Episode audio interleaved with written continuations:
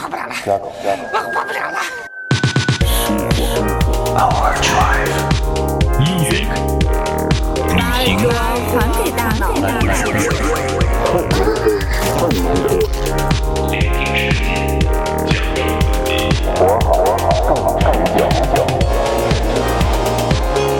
This is Overdrive FM.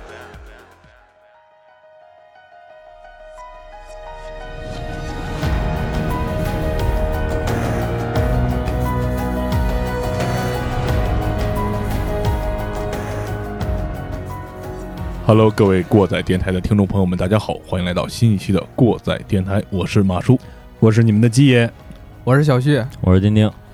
呃，今天呢，听了背景音乐，大家可以意识到，我们今天要讲一个比较严肃的案件嗯啊，而对且我们的题目也写的很明显了。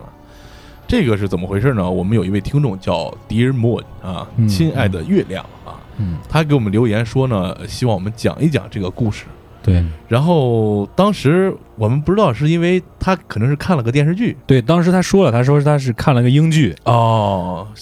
白屋农场谋杀案》，啊，嗯所以想让我们也讲一讲，以我们这种二流的这个观点和这个手法去切入一对下啊、 对对，因为为可能前几期这个案件做的，大家可能觉得我们相对来说严谨一点，是嗯吧？啊，对，毕竟一个电视剧作品，它可能有过一些加工和改编，对对对他想了解一下这个真正事情的原委。嗯，对，然后我们就开始着手，呃，其实是钉钉开始着手来对对，编排啊、组织、搜集一些资料。呃，那么在钉钉努力的工作下呢，这个电视剧已经更新完一季了，嗯对啊，。我们的节目还没录上，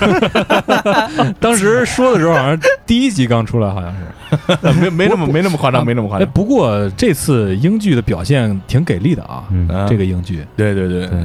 他这有可能是拍完了一块儿放，那咱们闲话少说啊，嗯，还是由我们今天的主咖丁丁为我们带来过载电台版的《白屋农场谋杀案因为刚刚马叔说了啊，拍的这个英剧叫《白屋农场谋杀案对白屋，》，嗯，那么我们就把它叫做《白房农场谋谋杀案》，这样比较好理解啊。这个案子发生在哪儿呢？就是从伦敦向东走五十公里，大概这样一个距离，就会到达埃塞克斯郡的托勒森特达西村。嗯为了简化呢，后边我们就把它叫做达西村了啊啊，。达西村儿嗯》啊，达文西老家，嗯，嗯，这个年代呢是在一九八零年代，在这个达西村呢有一个特别特别富的一个大农场，嗯面积呢有三百多英亩，嗯，挺大。英亩比咱们这儿说的亩要大很多的。呃，大家想想啊，英里是一点六公里左右，哦嗯你就理解一下这个英亩有多大，就嗯大概就差不多是这意思。对，嗯反正就是一个大农场。这个农场主的名字呢叫做拉尔夫·内维尔·班博。这班博他这一家啊，在当地也就特别有钱，也然后是一个富裕的一个家庭嘛。嗯这个老班博啊，他的身材特别特别的高大，嗯，身高是换算成我们能够理解的，就是一米九三哇，大个儿嗯啊，大个儿老头儿啊，嗯大高个儿，并且呢，他年轻的时候呢是这个英国皇家空军的一个飞行员，呵，嗯，按理说那会儿他年轻的时候，一米九三当飞行员儿其实挺费劲 的，是吧？对对对，我操，这对除可能了是直升机。嗯我操，嗯，那这个老班模呢，除了经营这个农场之外呢，还有很多其他产业，甚至呢，在这个伦敦也有产业，嗯，就是非常非常有钱，用我们这话来说就是大财主，你知道我第一个想起来谁吗？谁？于谦儿，哦，嗯不仅有马场，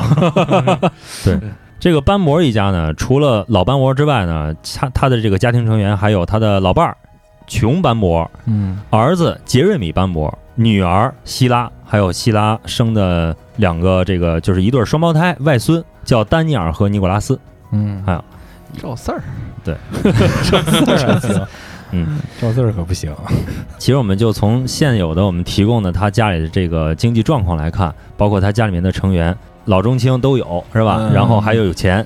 所以说这一家本应过着一个嗯衣食无忧，并且非常非常快乐幸福的日子。对对，你想那时候八十年代的时候，嗯，人除了农场之外，就还有别的产业。对对对，对这这这家伙不得了啊！这个，而且这个老班模呢，他呃之前的从事的这个行业社会地位也是相对比较高的。哦嗯 退役空军飞行员啊，对对对，我看这有些资料说他在村儿里边儿什么任职，在郡里边儿有有什么就是地方的安全官哦啊、那就是在地方相对来说，他这个话语权还是非常重的。对，村里的协防协防大队那个队长 那种民兵队长，嗯，呃老老人协会就是呃有主有席有在村儿里边也是有一定那个威望的一啊个对一个对家庭嗯是吧？嗯？嗯，管大事儿了，响当当的人物吧。对，虽然说，嗯、是这样一个状况，但是呢，他们家呢，还是遭到了不幸，也就是我们今天要说的白房农场谋杀案。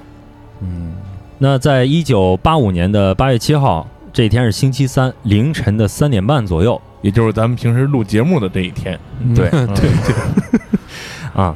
埃克塞斯警察局接到了一个报警电话，电话里面这个报警人就说了，说我我爸刚才给我打电话，说让我赶紧回农场帮他一下，说我妹妹疯了，而且手里还拿着一把枪。我操，哦，说完电话就给断掉了。哦，然后呢，这个接警员就马上把这个信息传递到了距离这个达西村大概十英里的这个威特姆警察局，因为这个地儿呢离这个村儿比较近啊、哦，然后就是要求他们马上出警，来看一看到底是怎么回事儿，并且呢重新联系了这个我们刚刚提到这个报警人，问他了一些比较详细的信息。很显然呢，这个报警人呢就是老班伯的这个儿子杰瑞米杰瑞班博杰，瑞米班啊博，，杰瑞米班伯嗯。，就是说，其实他打电话打的时候是先打到一个郡，埃克塞斯是个郡，嗯，打到这个郡的警察局，然后这个郡的警察局分配到在派派任务出所，对派出所，嗯对啊对对这大家你看，咱们看一下啊，这个刚才说到了，这个威特姆警察局就是这个郡里联系这派出所，离这农场大概有十英里远。嗯，对对对不过这个不难想象，因为你想他们那种地方，农场的地方，不像咱们城市，对对，甚至咱们这个农村，嗯咱们这个派出所的建制其实是覆盖面这个网格是比较小的。对嗯对嗯，嗯在这儿呢，我要就是着重说明一点，就是杰瑞米在给警局打电话的时候是打到警局的，嗯而不是拨的当时的九九九哦，他们那时候是九九九，报警是电话幺幺零幺幺幺零。啊对，大家记住这一点，后面我们还会提到啊。哦，他是直接打到警察局，对，报的打到警警察局，他是翻了黄页之后，发现是这个电话号码，然后他打到警察局来报的。哦，嗯嗯，在这个警局重新联系上杰瑞米之后呢，接线员后来就说啊，这个时候呢，杰瑞米显得非常的慌张，而且很痛苦。紧接着又向接线员说了一遍，说刚才啊，急匆匆的打了电话给我说，你赶紧过来，你妹疯了，手里拿着枪嗯，又然说后第二遍啊、了又说第二遍，而且还强调就是说，说完这个以后，电话就断掉了。就是他爸给他打完电话，说完这话，对电话就电断话了，电话就断哦了。警局的这个接线员呢，确认了这个白房地址到底在哪儿之后，啊，就告诉杰瑞米说，呃，你马上去这个你爸那个农场等我们，我们马上派警过去。哦之后呢，有三名警察很快就到了这个案发现场了。但是这个时候呢，距离这个白房更近的杰瑞米还没到，是警察到了以后又等了一两分钟，杰瑞米才才到哦啊。嗯前提是警察和杰瑞米都是开着车去的。哦，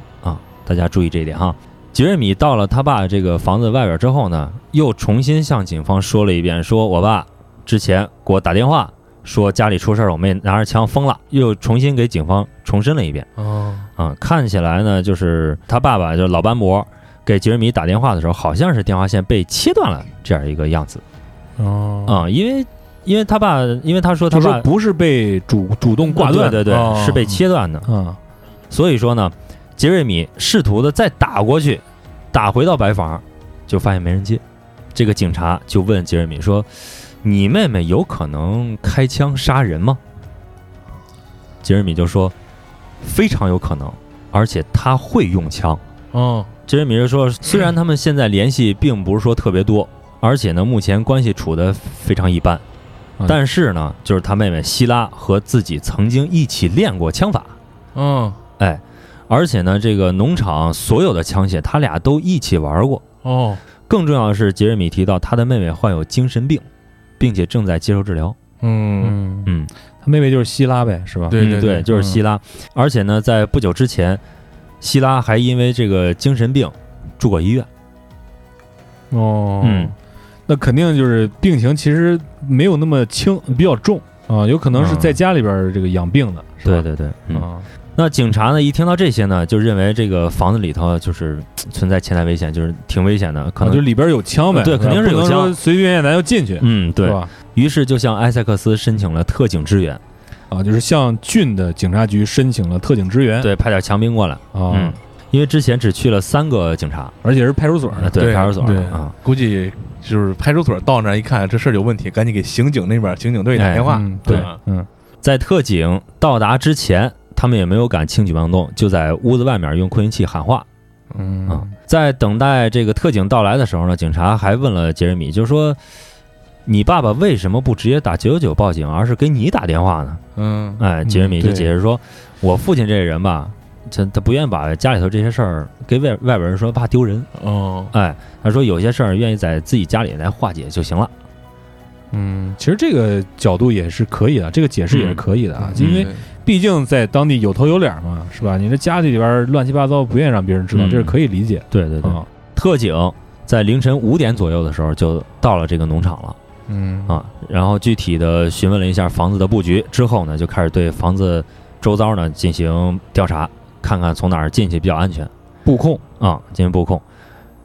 这时候杰瑞米就表情非常痛苦和沮丧，然后呢就联系了自己的女朋友朱莉。嗯，这个朱莉呢，当时呢在伦敦，随后打车来到了案发现场。经过警方侦查，所有的门啊都是从里面关闭的，只有一个地方是开着，就是一楼卧室的窗户没有关嗯啊。在七点三十分的时候，警察决定破门进入房间内。那么在警方进到屋子里头之后，就在厨房发现了六十一岁的老斑驳的尸体。哦，那进到这个农舍之后呢，现场的情况具体什么样呢？来给大家说一下。这个老斑驳的尸体呢，挨着壁炉，躺在一张翻倒的椅子上面，身边呢有非常明显的打斗过的痕迹哦，啊，并且呢，这个椅子凳子都是掀翻的状态，都乱摆着，而且呢，这个餐具和地板上都有喷溅的血迹。哦，嗯包括天花板的灯罩也被打破了，厨房的这个电话的这个听筒被扔在旁边儿，不在主机上。警方呢，在这个厨房找到了三枚弹壳，经过进一步搜查之后呢，发现老斑驳血迹斑斑的这个手表啊，在地毯下面被发现了。哦，肯定打斗就叫打打得特别蹭啊的地毯嘛，对把对这这个对地毯都掀起来了，嗯是吧？而且还发现了一块这个步枪枪托的碎片。哦，后来经过检测呢，厨房里的这些所有血迹均来自于老斑驳。我就是跟人在厨房里拼命了，啊、是对，这意思。嗯，不仅仅挨枪子儿啊，还拿枪托子砸了，应该是。在这个农舍一楼呢，大概就是这样一个情况了。随后呢，警察就上到二楼，上到二楼之后呢，就是去到了两位老人的这个卧室，发现老斑驳的老伴儿，也就是当时六十一岁的琼的尸体，还有老斑驳女孩希拉的尸体。嗯，这老太太这个衣服上是沾满鲜血，并且躺在这个主卧门口地板上。那希拉呢，是躺在主卧的床上。他是喉咙上中了两枪，嗯，对，并且呢，在他的这个身体上呢，放了一把这个点二二口径的步枪。嗯啊、这里要着重说明的就是，这个步枪上面没有消音器，没有瞄准瞄准镜。这个步枪大家听着熟不熟？嗯嗯，就之前咱们提过很多次，好像咱们之前讲的博克卡瓦血屋的时候，嗯凶器警方认定的也是这个点二二口径，嗯，当时就说过了，这个当是时一在个农场主里非常普遍的一对个对对，火器吧，算是。嗯嗯这把枪呢放在他的身体上，并且希拉的右手轻轻地放在上面，这个枪口啊刚好位于伤口的下方，就是位于希拉嗯身上伤口的下方。就是枪口正冲着自己喉咙呗。嗯，对。那在二楼的主卧里头呢，地上发现了十三枚子弹弹壳，嚯，其中有七枚经过勘测呢是射向老太太的，嗯，我有两个是射向希拉的，另外三个是射向老斑驳的。在这个哇塞卧室的外边还有一个弹壳，也是射向老斑驳的。从楼梯到厨房的这个位置呢，又有一个弹壳，也是射向老斑驳的。因此呢，我们就可以推测，就是说这个老斑驳呢，可能是在楼上被开了好几枪之后，然后又到的楼下厨房，经过搏斗之后又挨了几枪，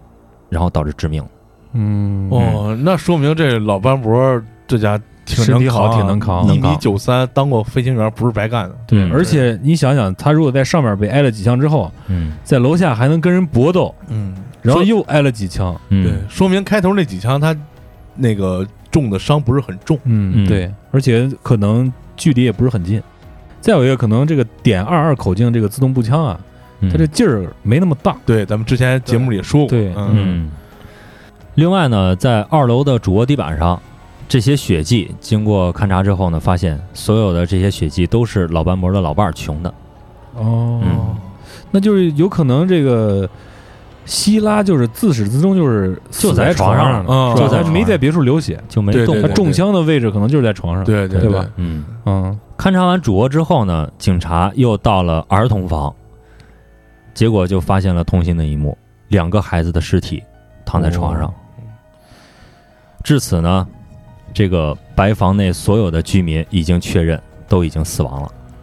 那咱们算算，嗯老班博跟穷班博两口子，嗯，希拉对还有希拉两个孩子，嗯，这一共是嗯五个人，五条人命。嗯嗯关键还有两个孩子，对对这两个孩子六岁的双胞胎。嗯，相当于灭门了，这个嗯，对，嗯这个时候呢，警察就是透过窗户就看到房子外面的杰瑞米的表情啊，他流着绝望的眼泪，并且呢不住的干呕。是人就是特别紧张或者特别悲痛的时候是容易一个出现生理呕反应呕吐的这种反应嗯的，啊。生理反应。之后，警察还进一步的检查了一下屋子里面的所有设施，就发现了一个枪柜，并且保护好剩余的这些枪支。嗯，就在这个农场里面，估计武器不是很少，嗯，是吧对，毕竟这么大，啊有这么一枪柜，嗯，嗯，你看这他可能咱们没法理解，是那吧？他就有他，你看，毕竟农场嘛，它又有野生动物，哎，对住的地对儿又偏，他还得防坏人，嗯嗯肯定大小口径。你像点儿二，嗯，就是打兔子枪嘛，咱们之前说过嘛嗯，对猎狐步枪，这不是那个对游戏里面？肯定还得有喷子，对，肯定还有喷子嗯啊，没准还有几个左轮之类的。对对对，，嗯，最主要的是老班博之前是军人。哎，哦对对对对对，对咱们忘了这一点了，嗯对，对，那么就在这一天，第一次勘察现场就确认现场一共是开了二十五枪，嗯，呃，导致五个人死亡。呃，勘察完现场之后呢，警察就把尸体呢带回了警察局进行尸检。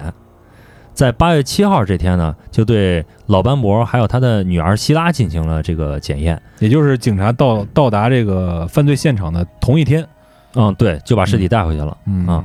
然后在第二天的时候，也就是在八月八号的时候，对剩余的三具尸体，也就是琼还有双胞胎进行了尸检。嗯嗯，咱们来看一下这个尸检报告啊，嗯，对，来看看这个老班模呢，头上和脸上一共中了八枪，我操，这是多大仇儿？ 头上和脸上一共中八枪，其中有六枪是自动步枪近距离射击的，我操，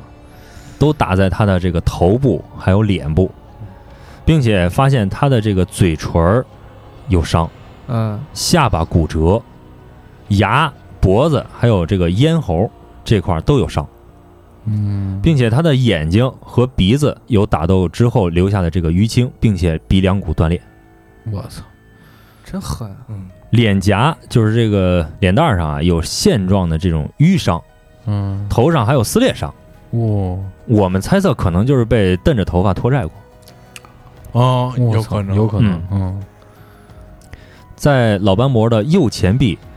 有呈线状的淤伤，左腕儿和他的这个左前臂也有淤伤，并且他的背部有三个圆形的烧伤的痕迹，应该是被枪顶着呃射杀的。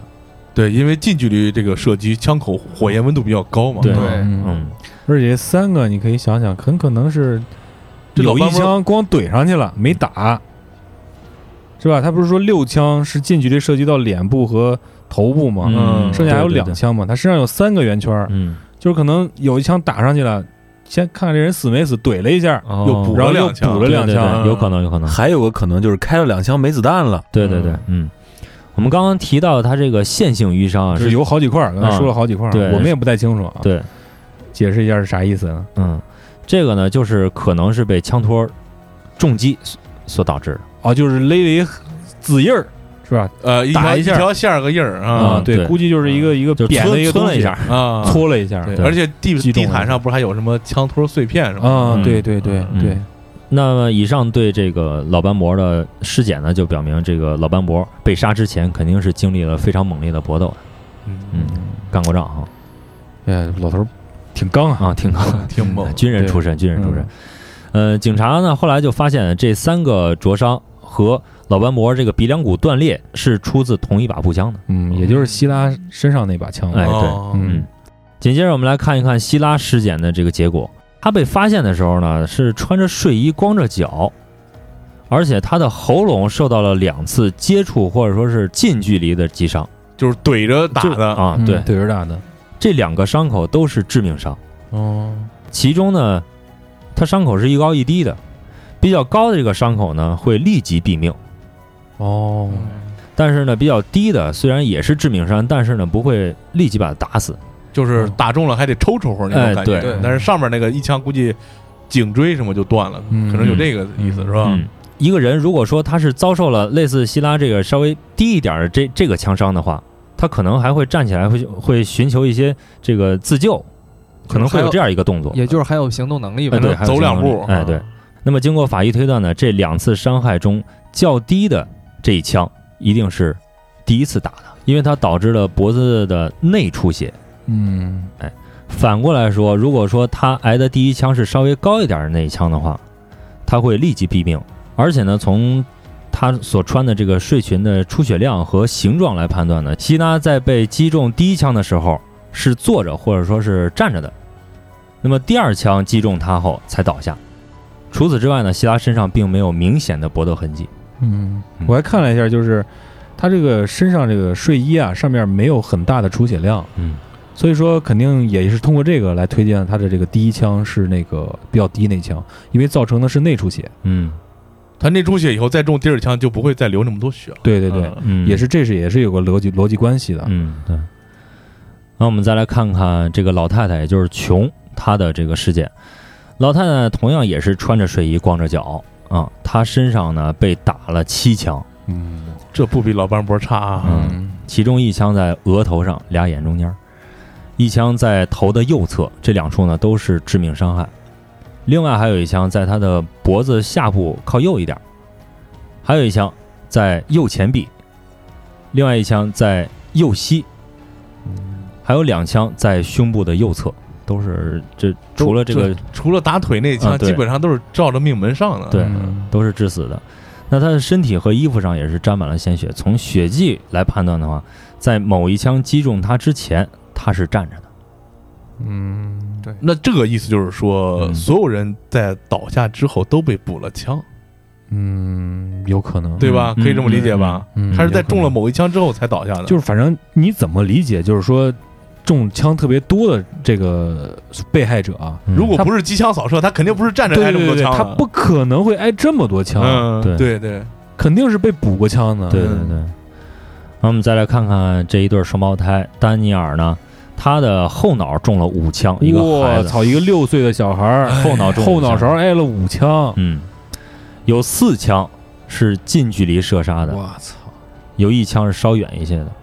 这个尼古拉斯呢中了三枪，都是近距离射杀，或者说是这种接触式射杀。就是抵着打的。对，嗯这儿要说的是，尸检推测的死亡时间呢是六号晚上，也就是在警察到达前的十个小时以里。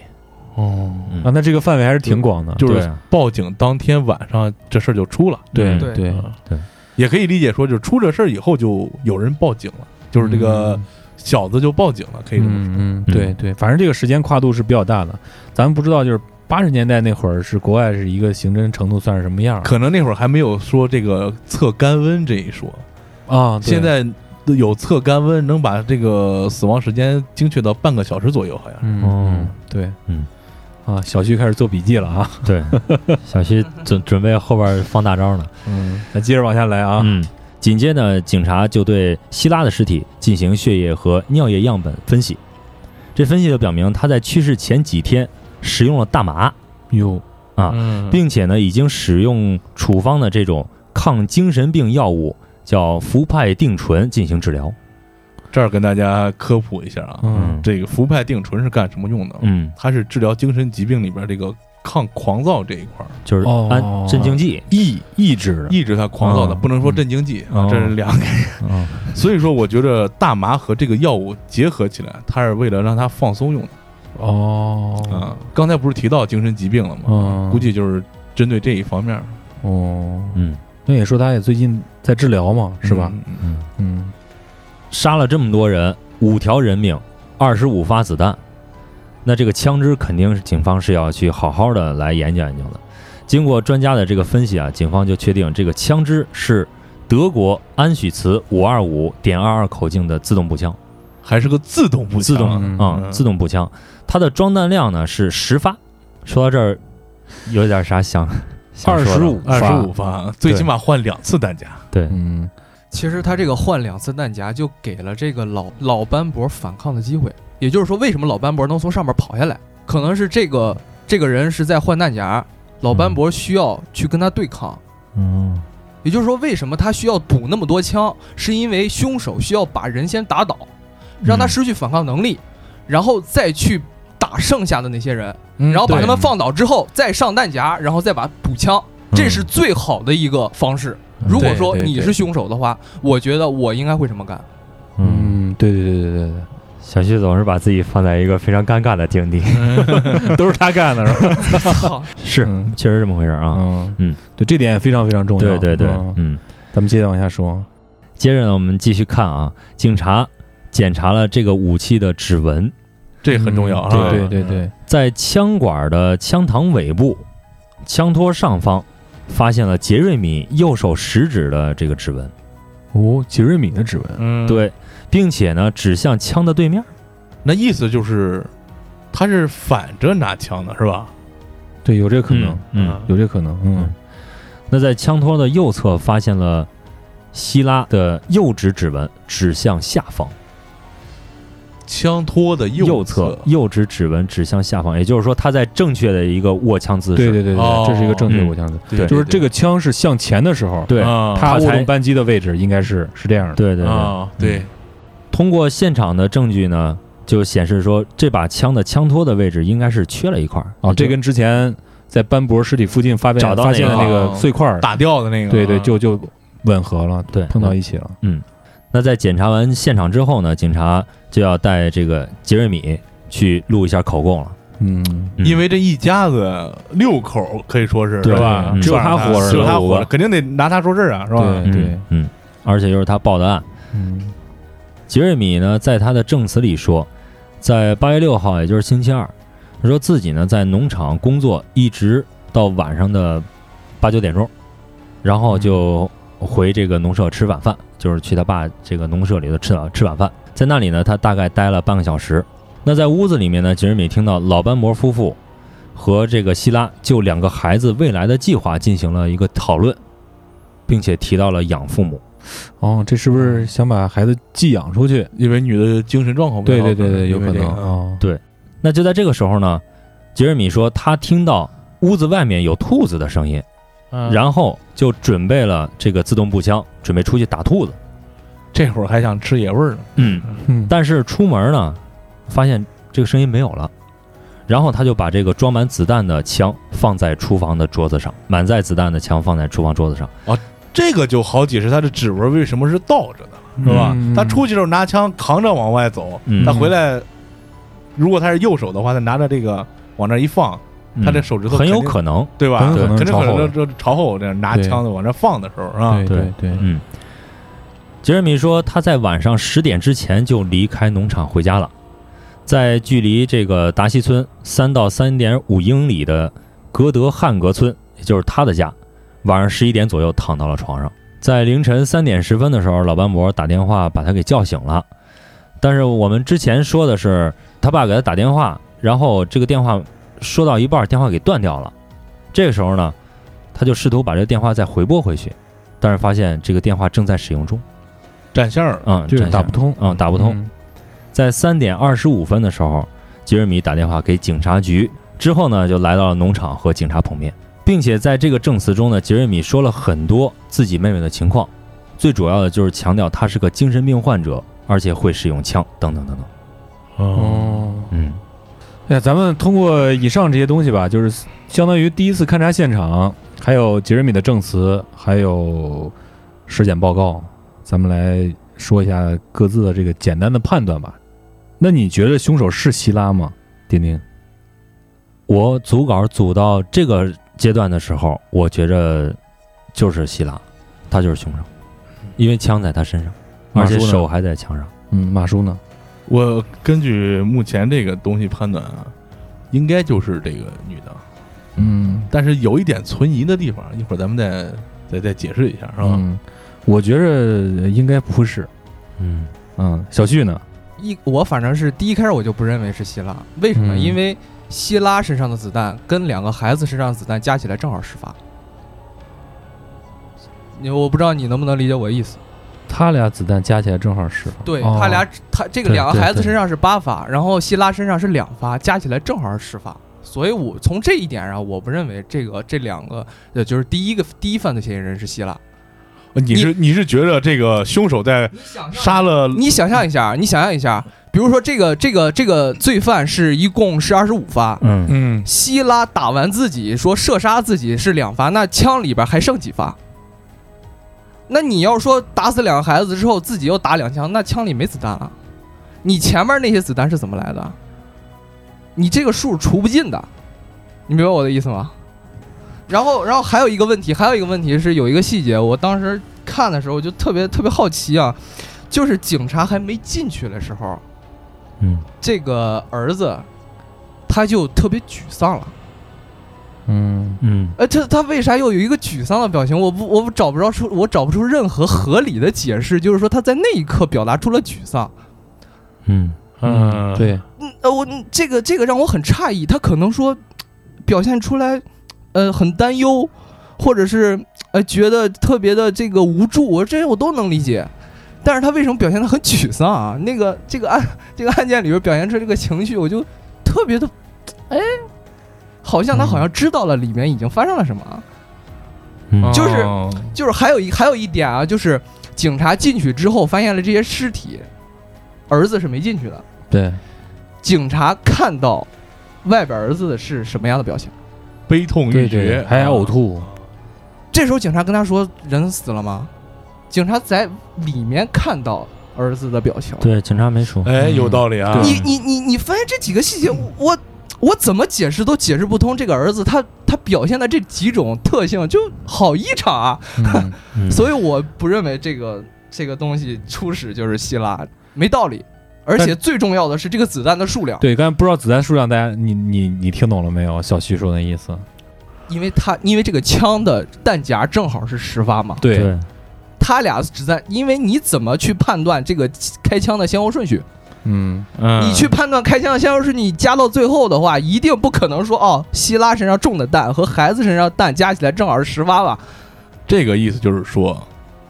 老两口是先死的，对，嗯老两口明显是先死，希拉和孩子是后死的。我我大胆的判定，孩子是最后死的，希拉是第一个死的。为什么说希拉是第一个死的呢？这两枪特别有一特别有问题是在哪儿啊？嗯，呃，你看啊，呃，我分析一下啊，希拉身中两弹，嗯就一下就毙命了。嗯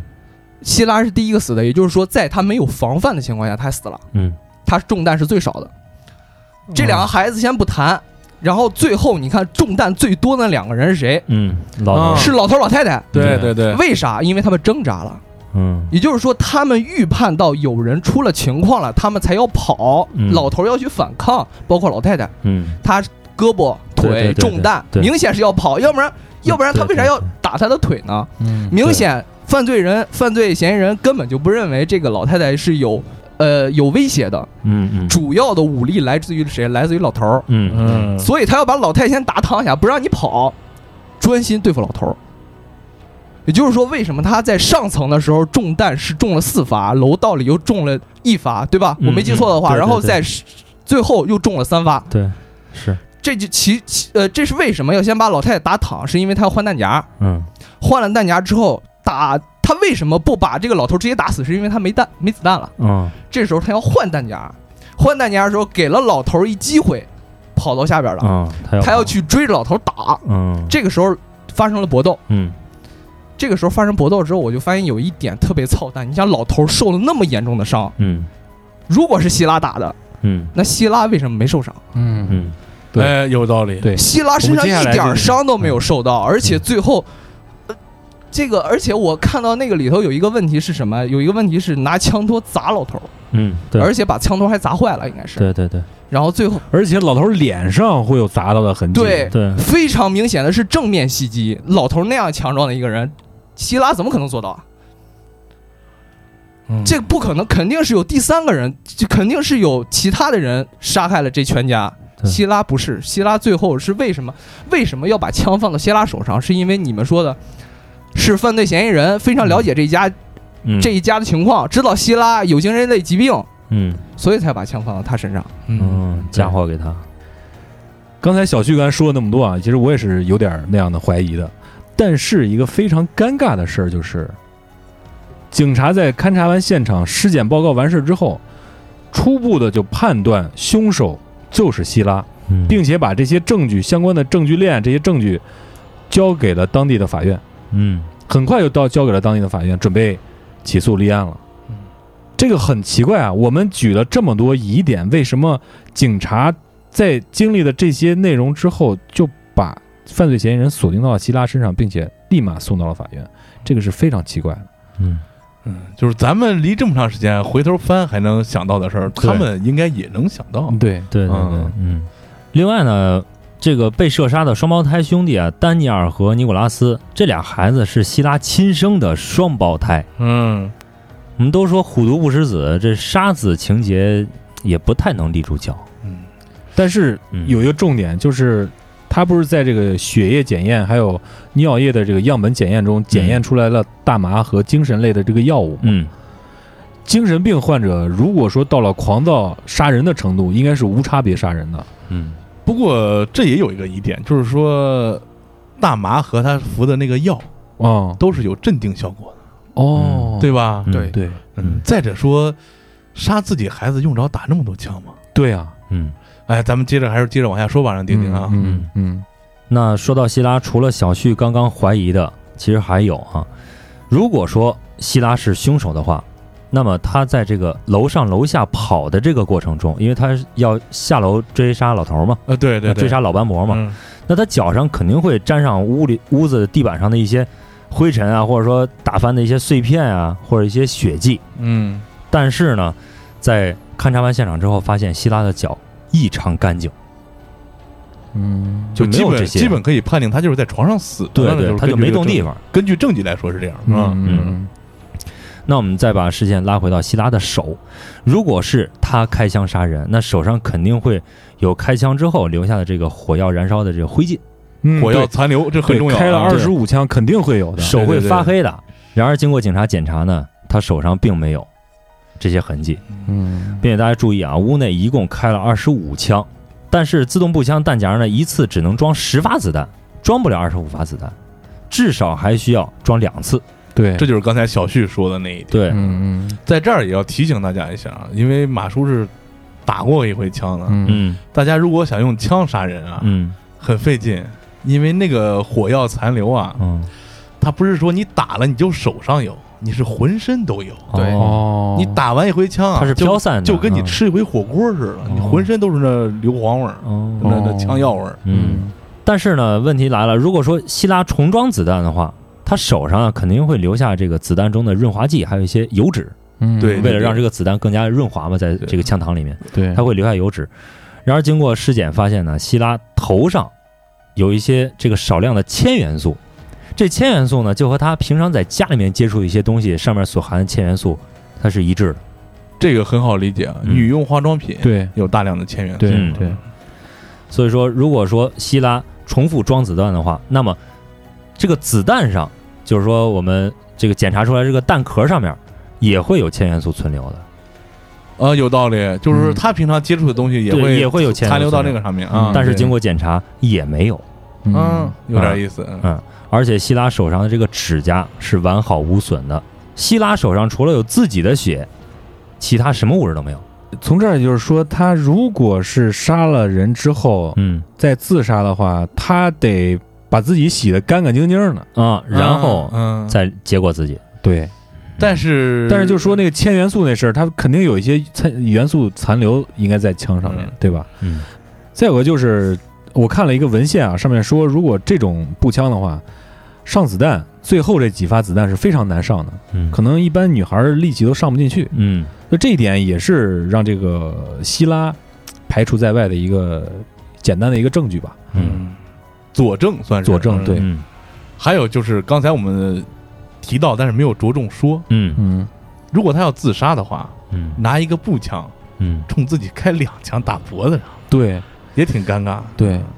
不过说到这儿，我觉得听众肯定也有一个疑惑：为什么说不是准备好的弹夹？嗯嗯，是吧哎，对，因为在警方我们查找的这个证据里边啊，警方没有说有弹夹的事儿，嗯，那就是说明他肯定是重复压了子弹对，啊、应该是这么着的。嗯。那在经过我们讨论了这么激烈，然后小旭也是提出了自己的观点之后，大家还觉着凶手是希拉吗？这都开始犯嘀咕了，其实对是吧，真的，真的，嗯真的，其实有很多不确定性在里面，嗯而且据现在这些线索分析，我们的杀人顺序是没有办法完全确定的，对对，嗯，嗯这个杀人顺序也是非常关键的，我认为，对对对对，嗯嗯，我们先把问题放到这里啊，我们接着来提问。大家有没有注意到还有一个人杰瑞米？这活着的这哥们儿，对嗯嗯，从作为报警人这样一个身份出现，到后来白房农场几乎灭门的唯一幸存者，这个杰瑞米，他的疑点也是很多的。对，嗯刚才咱们也稍微带了点儿啊，嗯，对，首先呢，这一家人为啥没住在一起？就是杰瑞米自己单拎出来单住了，就是我也觉得这挺纳闷儿，就是那么大一家族嗯是吧？嗯房子也不少，对，不缺他一个啊啊农场那么大，嗯，而且他又平常上那个，农农场场去上班班儿儿，对，嗯，根据他刚才的证词说，嗯，所以说为啥不住一起呢？这个杰瑞米呢，他说案发的时候呢，他就住在距离这个达西村三到三点五英里的这个格德汉格村。这个住所呢，也是老班伯的财产。嗯，嗯，我们在之前案情介绍的时候也提到，在他报案之后，警察到达白屋农场这个距离是十英里。嗯那杰瑞米他的这个三点多英里的这个距离呢，离白房应该是更加近的。但是为什么更加近的一个距离，他比警察还慢了一到两分钟呢？嗯，嗯，啊，说明这里边可能有事儿，啊是吧对对对，那针对于这样一个，而且如果啊嗯他他是一个家庭成员，如果你家里边出事儿了，你得赶报紧赶完过去，报完警他就马赶上紧过对对对，是吧？嗯你得赶紧过，尤其是半夜，你得赶紧过去啊。对，十英里和三到三点五英里，这差的可不是一半儿啊。嗯，对，竟然还比警察少到晚到了一到两分钟对，还让警察等他，嗯这时候应该他等警察才对啊。对对对对对，嗯，于情于理都应该是这样的。对，后来针对这个事儿呢，班博他家的亲戚也说，就是平时杰瑞米开车啊，速度是很快的，他也不是个慢性的人。好开个快车还是嗯，哎对所以说这个其实以值得怀疑。嗯对，不过话说回来，为什么没住一块儿这个事儿？那杰瑞米证词里也说，他跟他妹妹关系不好嘛，跟希拉，嗯所以没在一块儿住也很正常。刚才小丁丁在这个里边资料里也提了，他杰瑞米住的地方也是老班伯的财产，嗯，那是个什么地方呢？那是一个老班伯的一个大篷车公园儿，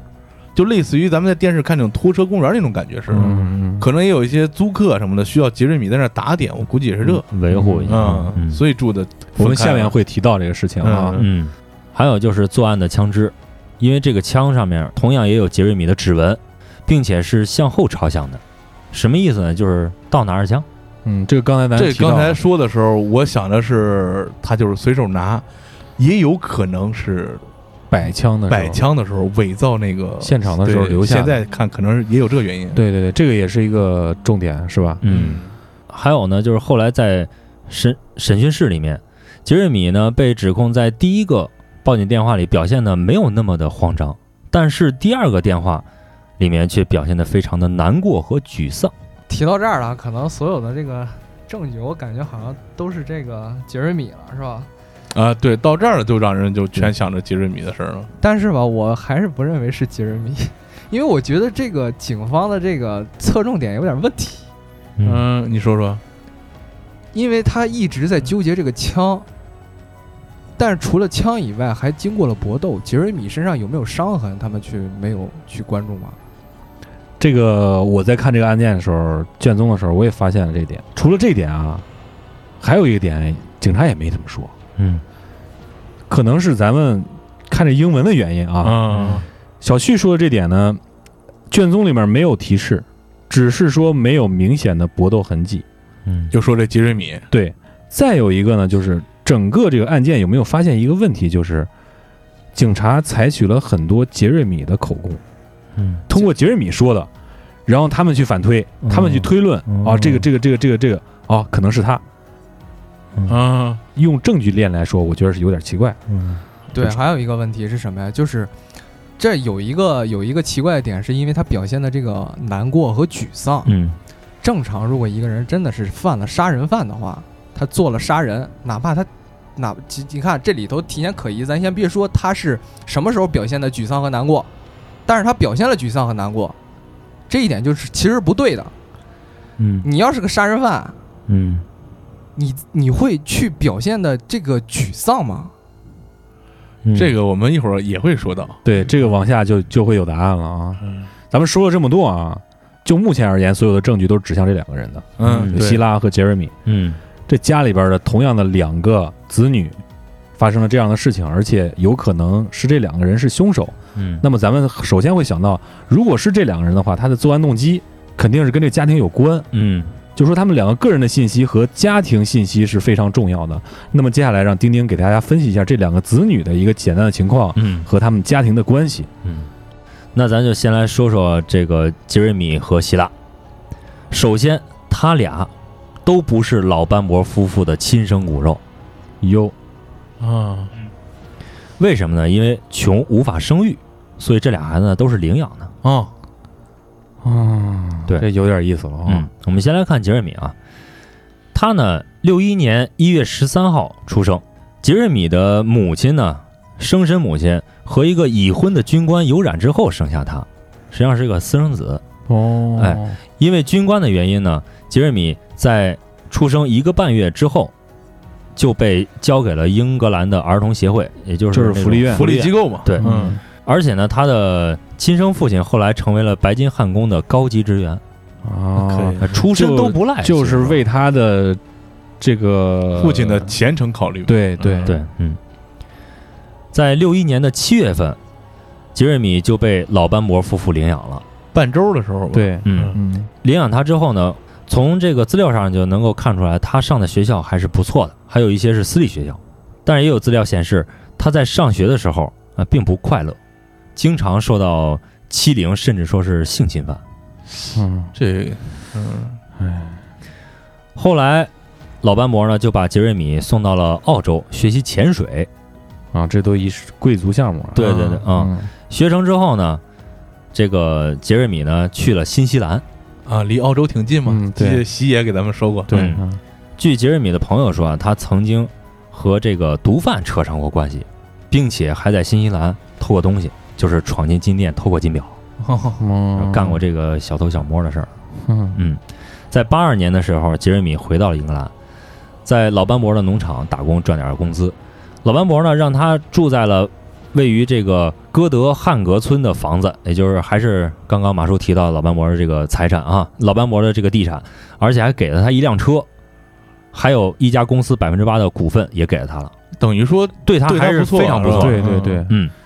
又给车又给房，对，还又给钱，产业，对对，又给钱，，对。我靠，根据老班伯生前的这个秘书所描述啊，杰瑞米之所以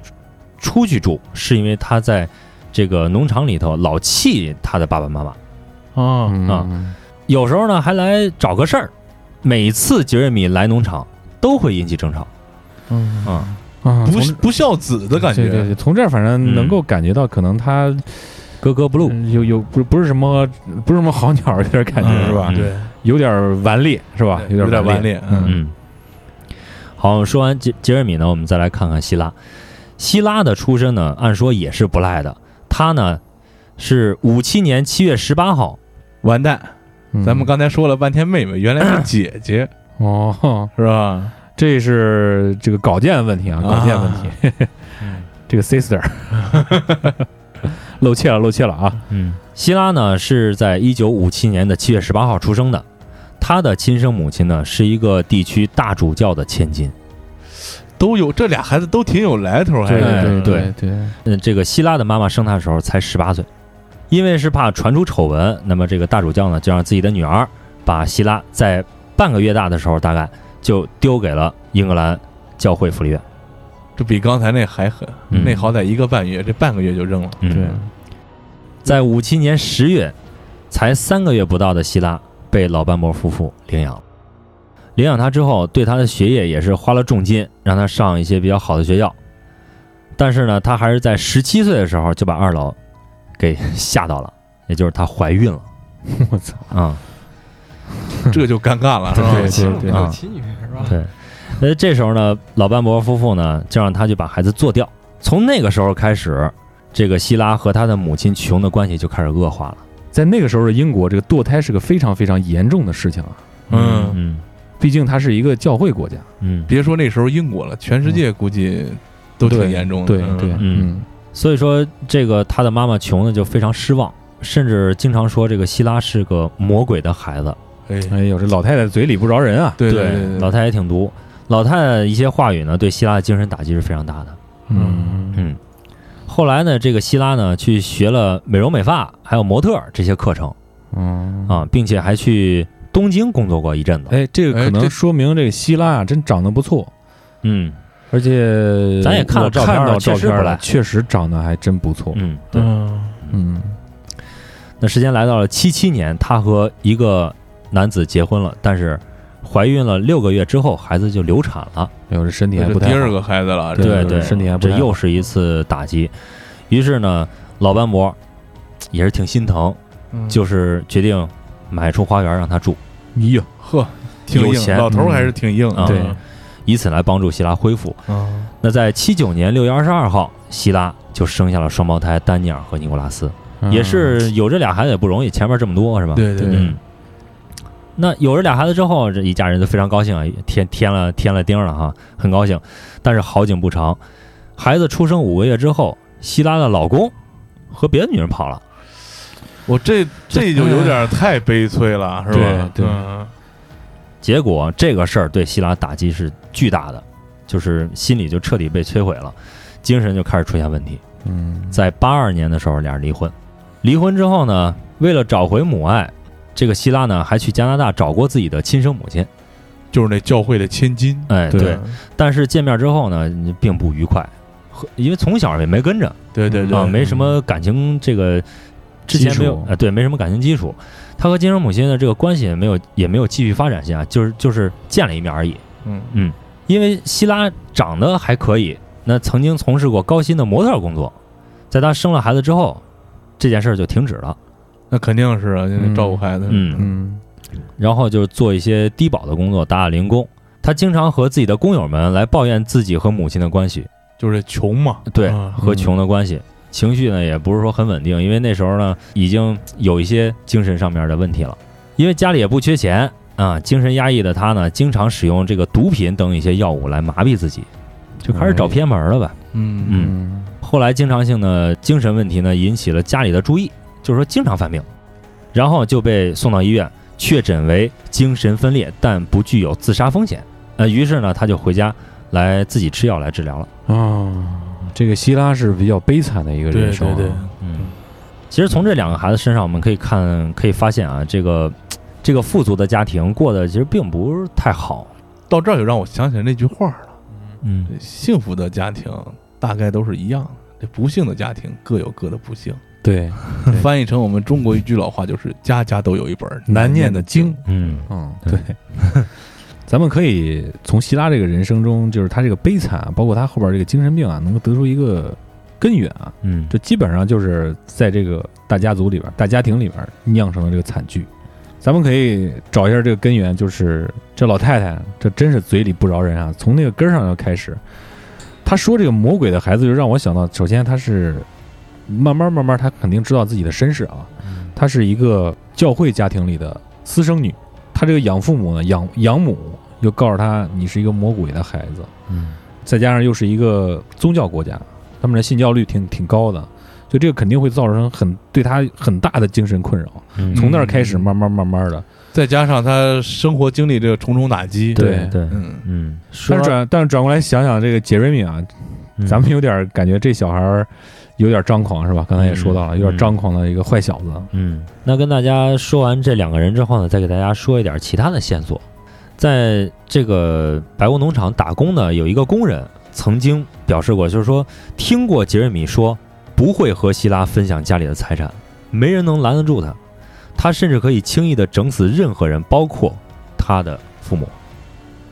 他说过这样的话，说过狠话，说过狠话啊，嗯，估计是在家里边争吵的时候，哎嗯出来给别人出来说气话什么的，可能是发泄呢，嗯有这么一句话。嗯这个其实无异于往他身上埋了一个定时炸弹。对嗯对这个这个话，对于西方国家的那个这句话非常能影响陪审团的这个决定。嗯嗯有道理，嗯，对他有这个趋向，可能对，从这点线索，我们能不能想到一个非常重要的，对于案件来说非常重要的点，就是作案动机？嗯，为了钱嘛，为了难道真的是为了这这么大家族的一个一个一个钱的财产吗？杰瑞米提供的证词呢，可能是为了让大家把怀疑的视线呢都放在已经死去的这个希拉身上。对，嗯这个这刚才咱们也说过，对对对一对吧直在提嘛，一直在提希拉希拉这那的，对，因为这个案情呃很复杂，并且很恶劣，而且呢，对于老班伯他们一家来说呢，有一个不能回避的问题，就是他的遗产继承的问题。要知道这，这真不小啊，这笔遗产。嗯我也给大家就大概列了一下啊，老班伯夫妇的公司呢，在一九八五年的市值呢是四十万英镑，嗯放在现在怎么也得一百多万英镑。嗯哇，就相当于一千万人民币，啊、嗯俩老人呢，他们的遗嘱中呢，这琼，也就是老太太留下了二十三万英镑，老班伯呢留下了三十八万英镑。哦嗯，嗯，这加一块儿应该是六十一万英镑。我为了让大家有一个更直观的了解啊，我们就是把它换换算成人民币，现在大概这笔资产的总额是两千多万人民币，就是加上公司，加上他们的财产，所有的、嗯对两千多多人万。民币，嗯，我天，嗯所以呢，这个警方这个时候呢，就是把案件的这个嫌疑人这个矛头就指向了杰瑞米身上。而且呢，对于警方来说呢，无疑这一个活着的嫌疑人比一个已经死亡的嫌疑人更能够吸引他们的注意。嗯所以呢，调查的这个矛头呢，就在这个时候全都指向了杰瑞米。嗯，警方呢，在后续呢也找到了这个希拉的主治医生，说这个希拉呢部分时间呢认为自己是邪恶的化身，因为他妈之前老说真老真嗯说真信了啊啊，真跟老太信太了脱不了关系啊嗯然后呢，把两个孩子看作是魔鬼的孩子。哎，嗯，嗯，但是对于他杀害自己的孩子来说，这件事儿呢，医生坚定的认为他不会这样干，嗯哦，因为两个孩子实际上大多数都是跟着父亲的，就是跟着他们的这个双胞胎的父亲的。我看这卷宗时候也发现有一个点，就是他父亲是在伦敦的，嗯，哦对这，俩啊孩子父亲在伦敦，因为对他们结婚的时候，老班伯夫妇给这个希拉在伦敦买了一处公寓。对，啊还买了住公寓呢，对所以说他是在伦敦照顾这两个孩子，，对，有时候希拉也会过去，孩子的父亲也说啊，希拉有时候来照看孩子的时候呢，也会出现一些精神异常，也也会摔东西、打自己，但是从来没有动过孩子。哦嗯哎，这个呢，就和杰瑞米之前在警方那儿描述的一再强调说希拉经常打孩子，这个背道而驰。哦，嗯嗯，好了，刚才马叔有点儿家里的私事啊，嗯现在先离开了录制现场，下面就是我们仨啊，还是我们仨，对但是故事还是依然精彩啊。嗯，没了马叔，电台照样得做啊啊！这一下给开除了，这听着。那么接下来啊，这个作案动机啊，我们刚才说了，很可能是这个遗产问题。就刚才也说到了，这个杰瑞米现在已经得到了警方的这个重视了啊。嗯我们把这个希拉这个医生和他父亲说的这一点放到这儿呢，其实就是说，警察也意识到并且取证到希拉很可能不会杀自己孩子这一点，嗯对，所以说就更加的关注杰瑞米嗯一些细节和证据了。嗯。嗯，所以我们现在回到了基本的一些证据上面。但是呢，警方对于证据的留存和这个取证是有一些问题的。嗯嗯，比方说，得知警方最早就将这个重点锁定到希拉身上，那班博他家的亲戚们就认为警方这样认定有些草率，嗯然后就在八五年八月十号，也就是案发后的三天，找到了一个官方的遗产执行人，一起到农场寻找线索。哦，嗯，家里边人也有钥匙，对，并且呢，在当天下午呢，在这个枪械柜找到了什么呢？这个凶器枪支配套的消音器和瞄准镜。嗯哦嗯虽然这个消音器已经坏了，哦，嗯但是玩过咱这老老式这个 FPS 游戏的人，消音器打多了它就坏了，嗯有这个有这个咱们有这个常识是吧？ 嗯，但是有一点，这个虽然说坏了，但是上面还沾着血。啊，那就是说明嗯，这个消音器很可能是在案发的时候装在枪上的。于是呢，这个班伯家的亲戚们就把这个消音器交给了警方。嗯在这儿，我警察第一回搜的时候，怎么就没搜出来呢？对，这就很奇怪。还有对当时还有专门的特别组去看那个枪柜，他竟然都没有发现对，这个带血的，关键是带血的嗯对消音器，消音器，嗯。这很奇怪啊。对从此呢，我们就可以发现，当时呢，最早到达这个屋内的办案人员对于证据的处理是非常非常不严谨的。嗯之后呢，还有还有很多哈，比如说这个洗手池为什么没有检查，下水道也没有检查，因为没有合适的用具等等，这都是官方说出来的。嗯嗯呃，虽然说警方呢取证不力，但是呢，亲戚们依旧认为希拉不是凶手的另外一个原因在于，一个弱女子她如何用带着消音器的步枪来自杀？因为这个步枪啊，它装上消音器，它已经长短很已经长短很不一长样了，了是吧对，已经很长了。但是她的手呢是是长度是一定，她她是够不着这个扳机的，嗯，然后她够着扳机，她这头她是顶不到自己喉咙的。对对，如果是在自杀前洗手洗脚，啊、然后卸下消音器，然后再自杀，这未免有些牵强了。对嗯，嗯，这个他亲戚怀疑的这些内容跟咱们之前怀疑内容有点相似啊，对但对只不过现在出现了一个新的证据，消音器，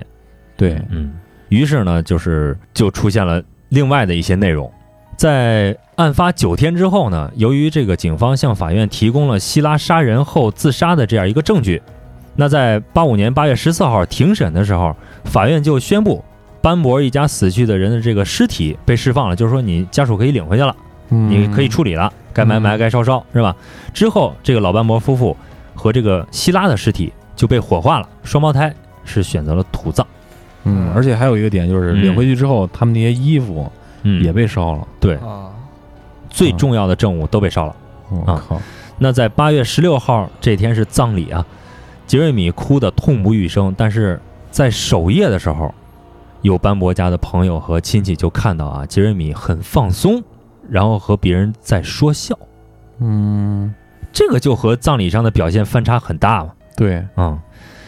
葬礼之后没几天，杰瑞米和他的女朋友，还有女朋友的一个朋友，去这个阿姆斯特丹买了大量的大麻。啊，去去嗨去了，之前基爷也提过这个事儿，是吧？没有什么事儿啊。 并且这几个人情绪相当高昂，哎呀，而且杰瑞米呢，就开始出售家里的一些财产。这里呢，就包括以九百英镑把老班摩的汽车卖给了他女朋友的妈妈，嗯 啊，并且呢，向《太阳报》以两万英镑的价格出售了二十张希拉的裸照，我操，我这有点不是人，不是人啊，不是这个人对，然后还和他干完这些不是人事儿之后，还和他朋友来了一次出海旅行，嗯。就是一通造。啊，刚才说到了，他妹妹确实长相姣好，嗯而且曾经从事过模特儿这个工作。，对，好像我在一些文献中也找到，就是他妹妹在生孩子前后，就得病前后啊，嗯，因为找不着工作，所以说就街拍了一些裸照的一些广告啊什么的，嗯给的多，所以会有一些这种裸照。嗯这个杰瑞米真是有点不是东西啊。嗯嗯，从这儿我们也能看出来，他和妹他和他妹妹这个关系确实不强。嗯，嗯对对，这里面我们刚刚提到这个和杰瑞米一块儿出去玩的他女友朱莉，朱莉呢，其实在这个案子里面，在最开始对于杰瑞米的支持是很大的。他嗯就是第一份这个证词上面很挺简单，他说这个八月七号凌晨三点到三点半之间，杰瑞米给他打一电话说家里有点不对劲儿，说白屋，农场有点不对劲儿，啊嗯，声音显得很担心。但是是呢，因为那天晚上很晚了嘛，嗯他女友也没多问。哦，但是这个事儿呢，因为这个案子很大呀，她的男友被牵扯在案件中被调查了，嗯，并且这个案子闹的也是很多人都知道了。为了公司的声誉，朱莉的公司就把她给辞退了。哦，估计是因为他就是在葬礼完事之后出去嗨去了，嗯让媒体知道了。对，然后现在杰瑞米又是比较又被怀疑了对，被被怀疑了，啊所以说就感觉不符合助主纣流为虐那个劲儿啊，嗯呃不符合主流社会价值观对对啊，所以就被开除了。啊。就是他被开，这朱莉被开除这个事儿啊，让他很愤怒，嗯嗯然后就去找这 找这小子杰瑞米去理论，咱俩问问吧，是吧？质问他，你到底是不是凶手？这一天是九月四号，嗯，好巧不巧，这天杰瑞米的前女友约他出去玩儿，这让让朱莉给知道让了，朱莉给知道了，当然是打电话的啊，但是朱莉也是知道了，就更生气，两个人当时就大吵了一架，而且还动手了。嗯这事儿出了以后，九月四号这事儿出了以后，三天以后，也就是九月七号，朱莉来到警察局，口风一变，提供了她的第二份证词。这就有点意思了。对这个，朱莉说啊，说杰瑞米曾经在八四年说过，说我希望把他们都干掉。他们说的就是可能他的家人嘛，然后还称自己的爸爸就是老班伯，说是年老的父亲，嗯哎称他的妈妈琼是疯狂的母亲，屁呀，并且对于父母替这个希拉在伦敦买房子来供养孩子这些事儿大发雷霆，等等一些事儿。然后嗯朱莉说，当时自己没有把杰里米说这话放在心上，觉得他就是说说而已，就是醋劲儿大发，是吧？嗯对嗯，朱莉说啊，杰里米曾经对他说过，说想用安眠药让他的爸妈失去知觉之后，然后来射杀他们，嗯然后放火烧了这个白屋。哎呦，他说，杰瑞米还说过，希拉是一个很好的替罪羊。嗯杰瑞米呢还和女友讨论过，沿着小路骑自行车去农舍，而非开车，以免让人起疑心。说过这些话 我操，啊、他女友回忆说，杰瑞米准备跳窗进屋，实施杀戮后再跳窗出来，顺便还能用父母家的电话呢，向自己拨一通电话，往自己家打一通电话，给自己制造一个不在场的证明。哎呦，这个也和我们前面提到这个听筒在这个桌子上放着这个事儿来吻合了。嗯，嗯。屁呀，哎朱莉还说， 还没完啊，她还说，在案发前的周末，也就是八五年的八月四号，她和杰瑞米两人都待在杰瑞米家。她在杰瑞米家呢，看到了琼的自行车，也就是他看妈的自行车哎看到他妈的自行车。朱莉就给警方说，这八月六号晚上的九点五十分左右，杰瑞米给她打电话说，说整天都在想着犯罪的事儿，表而且表示很生气。嗯而且还说了一句“今晚或者永远”，之后就挂断了电话。嗯，这是通过英文翻译过来的，我也不知道具体这个意思是啥意思啊，就是 tonight on 什么 forever 啊哦嗯，英文就是这样哈。不不不太不太明白是什嗯，么，不纠结这个啊。嗯，这个朱莉说，几小时之后呢，也就是在八月七号的凌晨三点到三点半之间，杰瑞米给他打一电话说，农场出了问题了，我完全睡不了。再见，亲爱的，我非常爱你。这个电话拨打的时间呢，朱莉的室友也做了证明，说确实这时候打过电话。嗯然后朱莉又说，又隔了几个小时，杰瑞米又打电话说，这个希拉疯了，一会儿会有车，会有警车来接你。但是最后朱莉是自己打车来的。嗯嗯，朱莉说，她到这个农舍外之后呢，杰瑞米又悄悄地对她说，他说，我应该当一名演员啊。哈哈，嗯，还以为他自己演的很好，好像是，朱莉说，在八月七号晚一些的时候，也就是案发当天稍晚一些的时候，他就问这个杰瑞米说：“你是不是真的干了这件事儿？是不是真的杀人了？”杰瑞米就说：“我没有，花了两千英镑雇了一个人来干的这事儿。这个人呢，以前是白房农场的水管工，说这水管工呢和老班伯打了一架，后来就枪杀了老班伯。” 嗯，枪杀了琼，枪杀了正在睡的双胞胎兄弟，并且呢威胁希拉躺在地板上，然后枪杀希拉，之后把枪放在死去希拉的手中，制造了希拉谋杀自杀的这样一个假象。我操，嗯，其实说到这儿，这时候这个案件出现就大大反转了，因为有人出来作证了嘛。就有第三人提供证据，嗯对，对对，嗯。嗯，结果在九月八号，也就是第二天，杰瑞米就被警方批捕了。也就是他女朋友把他给卖了，卖了相当于是吧？对对咱们先咱先不说他女朋友说的是真和假，啊对对就是对说现在的情况就是他女朋友把他给卖了，嗯，对，但是呢，朱莉提供的证词中有一点，成为了杰瑞米不在场证明的关键证据之一。也就是三点多的时候，杰瑞米给朱莉打了电话，并且室友也证明这个电话的存在。而关于枪支呢，他又有说得通的证词，就是说他打兔子的时候放那儿那枪，嗯，有他指纹儿，对就这事儿。所以呢，在这个杰瑞米被批捕之后，在九月十三号，哦因为这些事儿，他就被又保释出狱了。就是过了不到一礼拜，嗯，这个事儿我觉得比较奇怪啊。首先，他这个不在场证明是三点到三点半，嗯，而且咱们之前也说过，这个死亡时间并没有确定，对，他是长时间的一个点儿，对咱们一个一个嗯时间段，对。但是就是这是为什么？就是通过不在场证明就把他给放了？而是我觉得这个可能我们对卷宗的理解有点不是很充分啊。嗯，所以我们没法儿给大家解释这是为什么，肯定有些听众也听出来了，嗯啊是吧？对，如果想要去研究一下，或者说你知道这个真正的这个证据链是什么样儿，大家可以留言告诉我们，或者发私信告诉我们啊。嗯，对，不过这个卷宗啊，实在是非常非常的长，我们看起来也是非常非常费劲啊。嗯，嗯，希望大家能够来帮助我们，感兴趣的可以帮助我们啊，我们也是非常感谢。对如果可取的话啊，我们会送上我们的礼物。对，嗯嗯其实，在这个内容中，我们会发现一个非常重要的点，就是这个电话，包括他的不在场证明，嗯，包括是不是杰瑞米曾经到达了作案现场做了案，或者说有过其他的一些举动，然后回到家，就这段时间，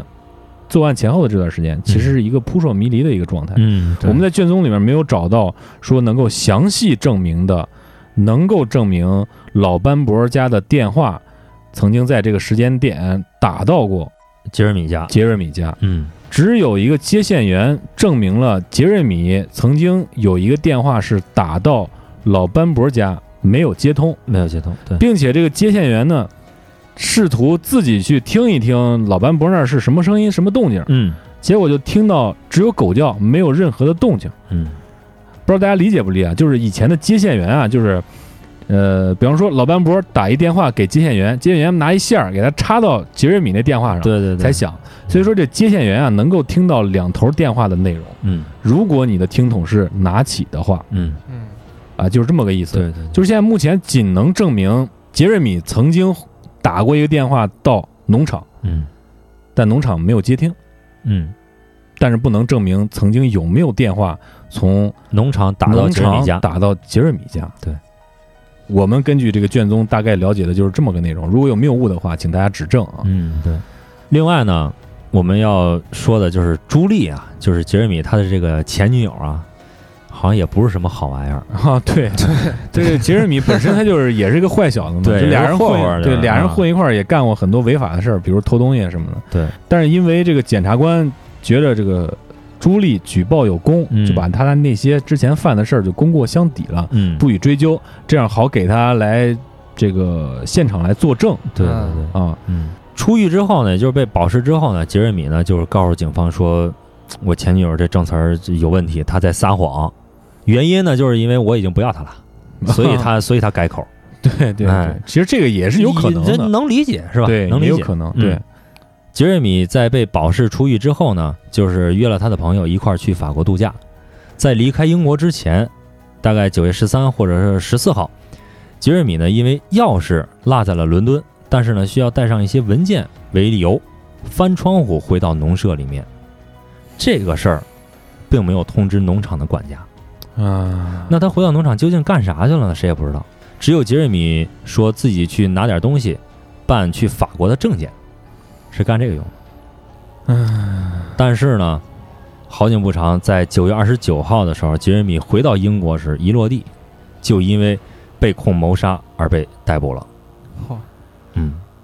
而且这警方也向法官展示了更详细的一些证据链。嗯，这个杰瑞米啊，真是，你你说你刚被逮了是吧？嗯你就消停嗯安消生停几天是吧？？嗯但是也也可能是他想在这段时间，可能有些媒体的追逐啊什么的，嗯他想避一避风头，这也是有可能的。对，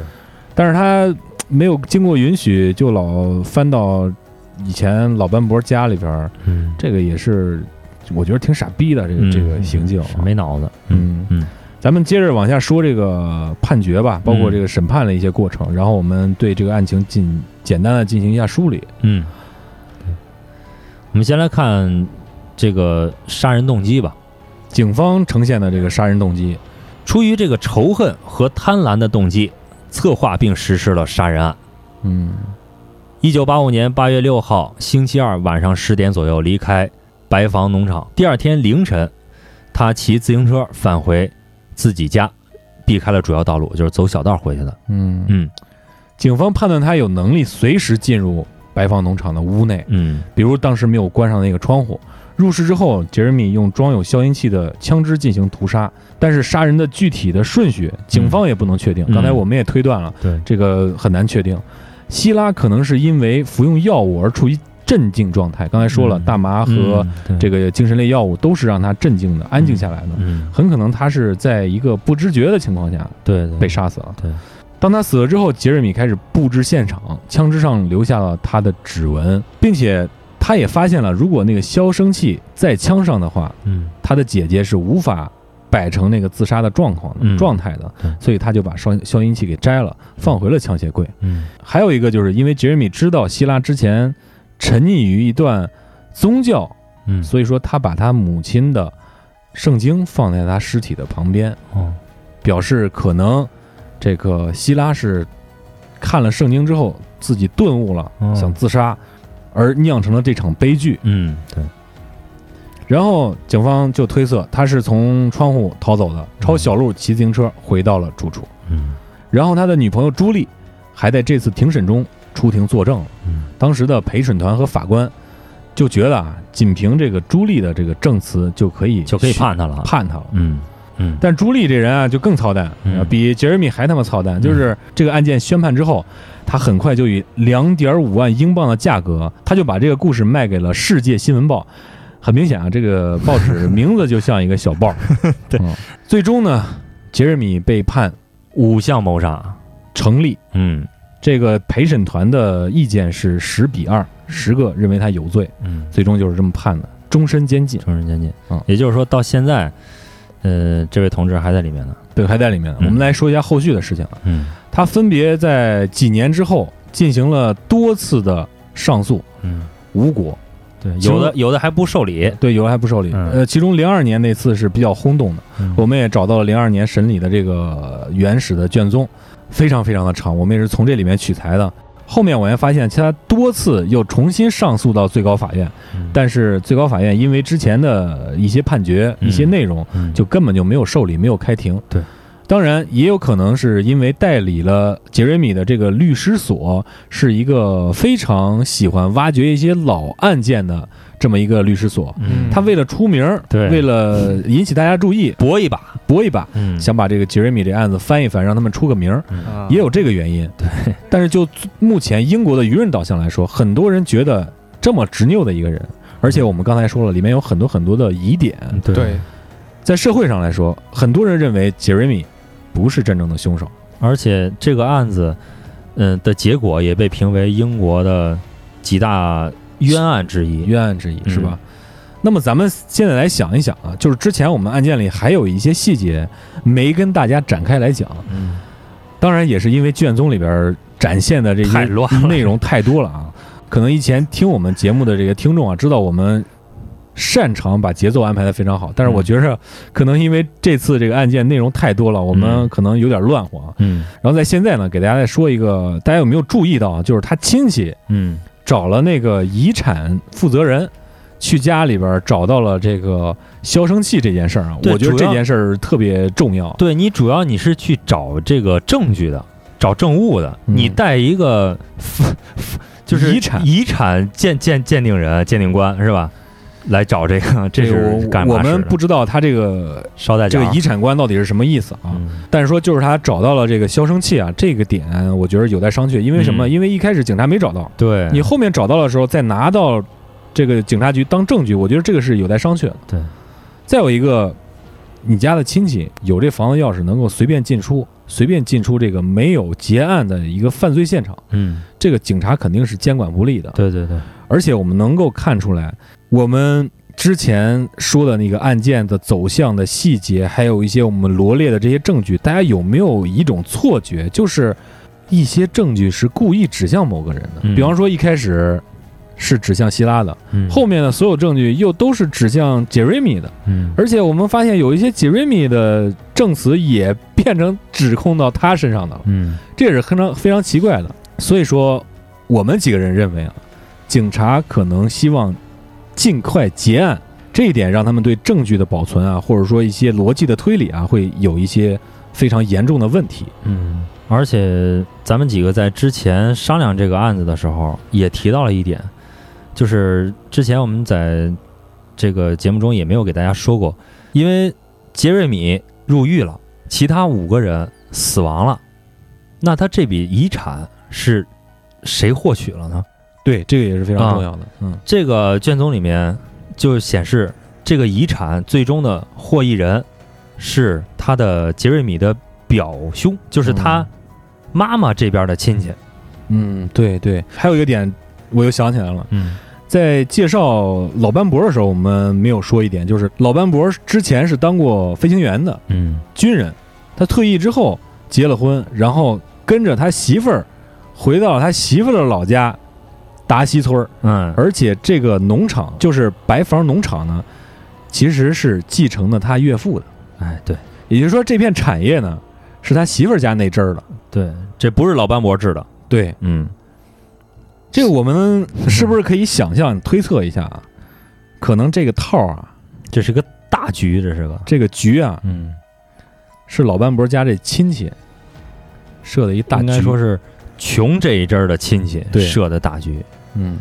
但是在这个卷宗里面，我们没有找到真正老班博的祖籍是哪儿，他老家是不是大集村儿？嗯，都没说。但是这个我们也没找到，嗯我们只能说这样去推测，简单的一个推测，因为穷老家是，而且这个农场是穷老家这支儿的。嗯，对。主那要么有没有可能？我想的一个是他家亲戚杀掉了所有的人，嗯然后给杰瑞米打电话，嗯哦装作是老头儿的声音，嗯让他过来，结果他就过来了。过来之后发现犯罪现场已经成这样了，嗯然后他觉得他得表演一下，不能把这身把把这个犯罪嫌疑人指到自己身上，所以他就跑了，嗯然后回去又重新打了一电话。嗯之后有了之后所有的内容，包括他在跟他女朋友说的那个内容，就是他应该当一个演员，对他可能是在这样演，对对对对对，而且他认为这个结果他会继承所有的财产，渔翁得利。嗯我只要摆错罪名，我就能继承所有的财产。他非常的高兴，嗯本来就不喜欢这家人，不喜欢他的姐姐，嗯，这下他就特别高兴，特别放肆了，然后就出去玩儿什么的。然后出去玩什么的。嗯这时候其实所有的内容，他的性格都是被他这些亲戚所掌握的，嗯，然后逐步逐步的就又到了他的身上。我觉得他亲戚要是说能测这个案子，那真的就不是一个人的智慧了。 嗯，不知道小旭有什小么许有什么想想说？说？其实有几个问题，这为什么我说有几个问题啊？就是如果说，呃，因为我不认为是那个杰拉米杀的杰杰瑞米杰瑞米杀的这帮家人，因为什么呀？因为有一个问题是啥呀？这个时间段作案是不是一个好的时机？嗯嗯如果说要想让犯罪嫌疑人说我要作案，我还要嫁祸给别人，哪怕就是如果说他有心思要把这个案件嫁祸给一个人，嗯那他肯定会挑一个相对来说比较好的时机去作案。嗯但你去看那个作案的那个现场啊，说实话，我不像是觉得这是一个准备好了的暗杀现场，就是嗯杀人现场。你说这个，我之前也想到了。你这个，你这个整个整个现场是非常混乱的，而且还要补枪，还要打这个，还要打那个，嗯一顿操作毫无章法。嗯所以这个这个这个杰瑞米，我不认为他是有这个想法的。嗯那刚才季爷说，是不是他亲戚做的这件事儿？对，其实还有一个问题，就是还是回到这个点上，这个时间段是不是一个好的作案的时间？嗯嗯，因但为是因为有一个因为有一个重要的点是什么呀？嗯两个孩子加起来一共中了八枪。嗯嗯。这个这个这个点，你说，你说你怎么去解释说这个两个孩子加起来中了八，这是一个当时是一个什么场景啊？是这两个孩子要跑，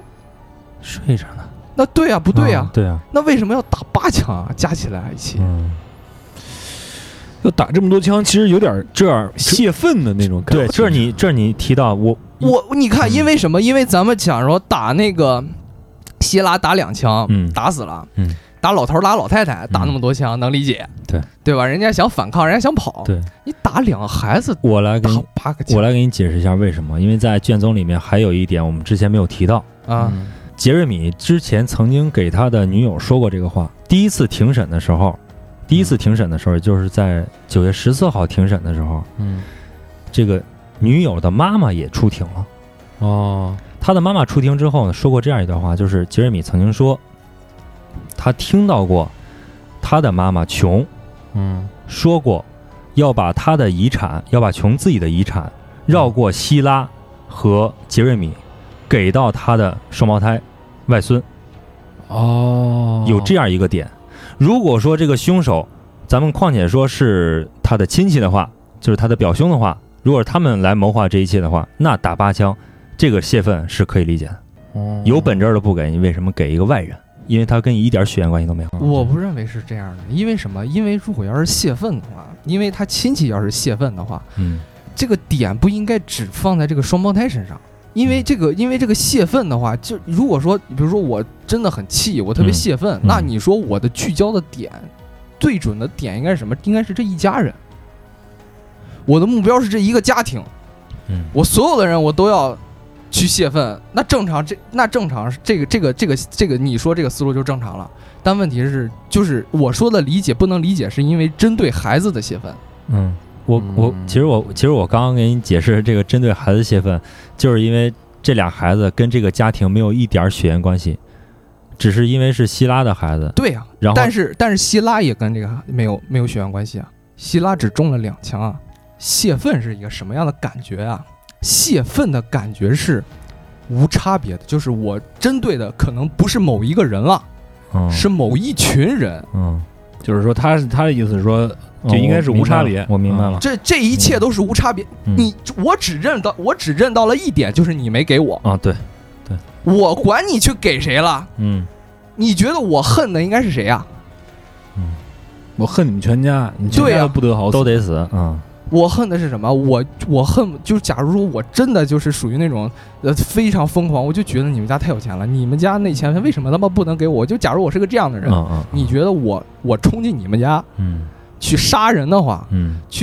单独对着那俩那个俩孩子去打，还是把你们全家都都弄虐死杀，嗯去那种虐杀？就是你去看这个尸体，你去分析的话，嗯其实被虐杀的人，只称得上是被虐杀的，就两个孩子。嗯对，是，你你对怎你怎么你怎么去？因为因为什么？因为这个整个案子啊，我去分析的话啊，没有一个能够捋顺的，完全一条针儿下来的，完全一套合理的嗯能说出来逻辑、对，，逻辑推理，完一条都 没有一条都没有，一条都没有。是你说，你看指向希拉被推翻了，嗯那对，里边疑点太多了；嗯指向他儿子嗯疑点也太多了。嗯指向指向他，你看你们刚才提出的那个指向这些亲戚，你就发现疑点也太多了，一条都没有。嗯一条都没有，真的一条都没有。对啊，，这就是这个这就是为什么他能拍成电视剧。对，这就对， 就没错，这就是为什么他能拍成电视剧。你看这一条都没有，嗯为什么一条都没有？我这么说啊，警方占他妈绝大部分责任。对对对对，这个是一致的，对，这个警方占他妈一个，我咱咱们如果咱们做电台，如果是一个非常严谨的电台的话，嗯我觉得啊，没有答案嗯是最好的答案。对，所以说我们 对，就准备把节目就做到这儿，因为没法根本再往下说了啊，为什么这期节目测了这么长时间？我觉得听众给我们提了这个主题之后，嗯我们在一个礼拜之内就能把它测出来。嗯但是干了半个月，嗯我们干了半个月，包括我这做做到做连做了十二个小时，做得我腰都 疼，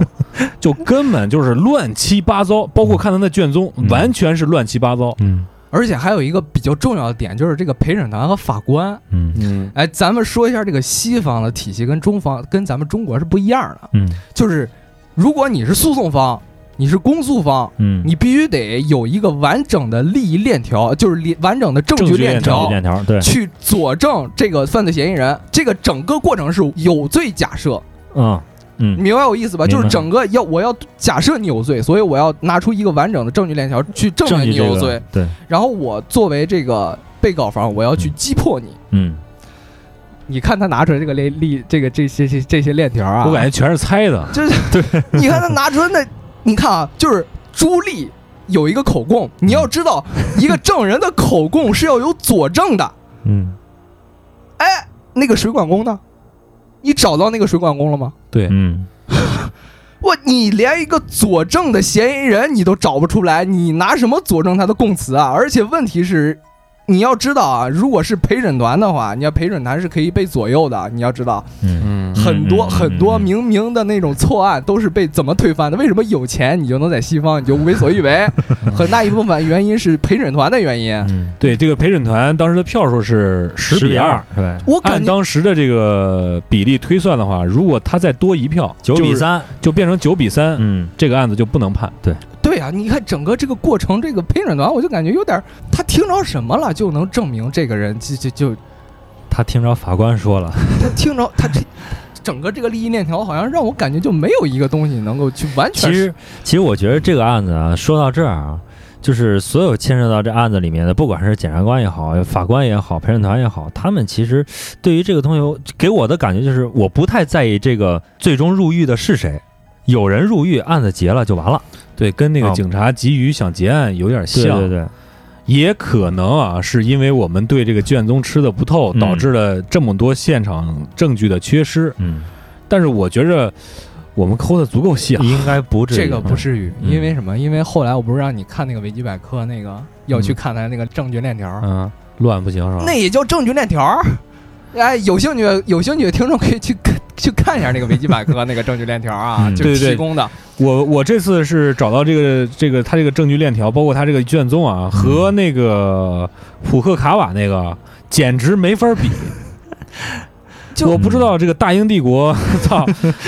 他是怎么着怎么回事儿？而且这个事儿好像就是，而且后边不是也也有一些这个上诉吗？嗯，这杰瑞米也上诉，就是个不予受理，这那这对那对的。对，哎，我就觉着这事儿啊，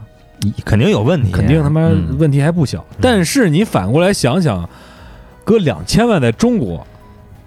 哪有这么复杂的事儿，是吧？两千万，如果说真是啊，两千万财产，我觉得不会出现。而且英国你在八十年代是一个处于世界顶尖地位的，排前三吧，嗯不能说就就这么吧，排前三吧。我觉得两千多万的家庭在英国应该很常见，嗯两千多万的财产不至于有这么多。而所谓且阴谋而且而嗯且我还有一个问题，就是咱们这个稿里其实没有，就是这个家庭的这个亲戚，嗯，他对背后的财产，对没有他提没有是提什么一个状态？对，这个都没有提，这个在在这卷宗里边对，没这个有都没有。嗯呃，就就这个东西就很有很多问题，你知道吧？这个东西看的就是不全的。嗯你你说让我去猜测吧，就是我之前说的那个杀人的顺序，我又想到了一个杀人的顺序，你知道吧？嗯就是假如说，假我不是说那个小男孩儿和这个希拉的杀、嗯这个枪数嗯是十发吗？嗯如果说这个枪手在没有任何受到威胁的情况下，也就是说这个老头儿老太太不在的情况下，嗯打死这这两个人，嗯再上弹，再去打死他们两个，这个数其实是合理的了。但是我就想不通一点，就是在什么情况下半夜两三，就是如果按按照他的不在场证明，不是说是凌晨三点吗？嗯那出什么事儿，这两个老头老太太能不在家？嗯，那个凌晨，又是个村儿，对啊，嗯他们能干啥去啊？蹦野迪？就按 按正常 的按正常的话，就在一个房间内，如果是加上消音器的话，也会听到声音。，对啊，嗯嗯嗯，这其实就，哎，这个问题吧，而且这个这个警察完全就，我还不是一个专业的破案的这么一个人，我那能都知道把我都证据能得留着我哈嗯我都能想到这个杀人的，起码我按照这个枪数，我起码能算，你知道吧？这是很简单的数学题啊，嗯对吧？有个草稿纸就能算，对他们为什么不去而算且呢？我还看到一细节，就是最一开始到达现场的最高指挥官，警察的最高指挥官，在这个案件没几年之后，就好像去世，好像就是三五三三三四年嗯就去世了。嗯，这就没法再查了，对，嗯那就是，呃，还有一个就是大家可能注意到啊，最明显的一点就是这电话这个问题。嗯在当时没有详细的电话记录，只有一个接线员的这个记录，嗯所以说对没办法证明当时是不是老头儿嗯给杰瑞米打过电话，对而没且啊办法证明而且这种纸质的是可以去篡改的。啊。嗯，。所以说这个死亡的时间又不能确定，他这个不在场证明，我觉得非常的牵强 嗯，啊对呀、嗯这个这个案件真的，所以嗯所以说这期节目我们是一个无头案啊对，这一阵虽然这个在遥远的英国，杰瑞米已经被关了这么长时间了，嗯但是在过载电台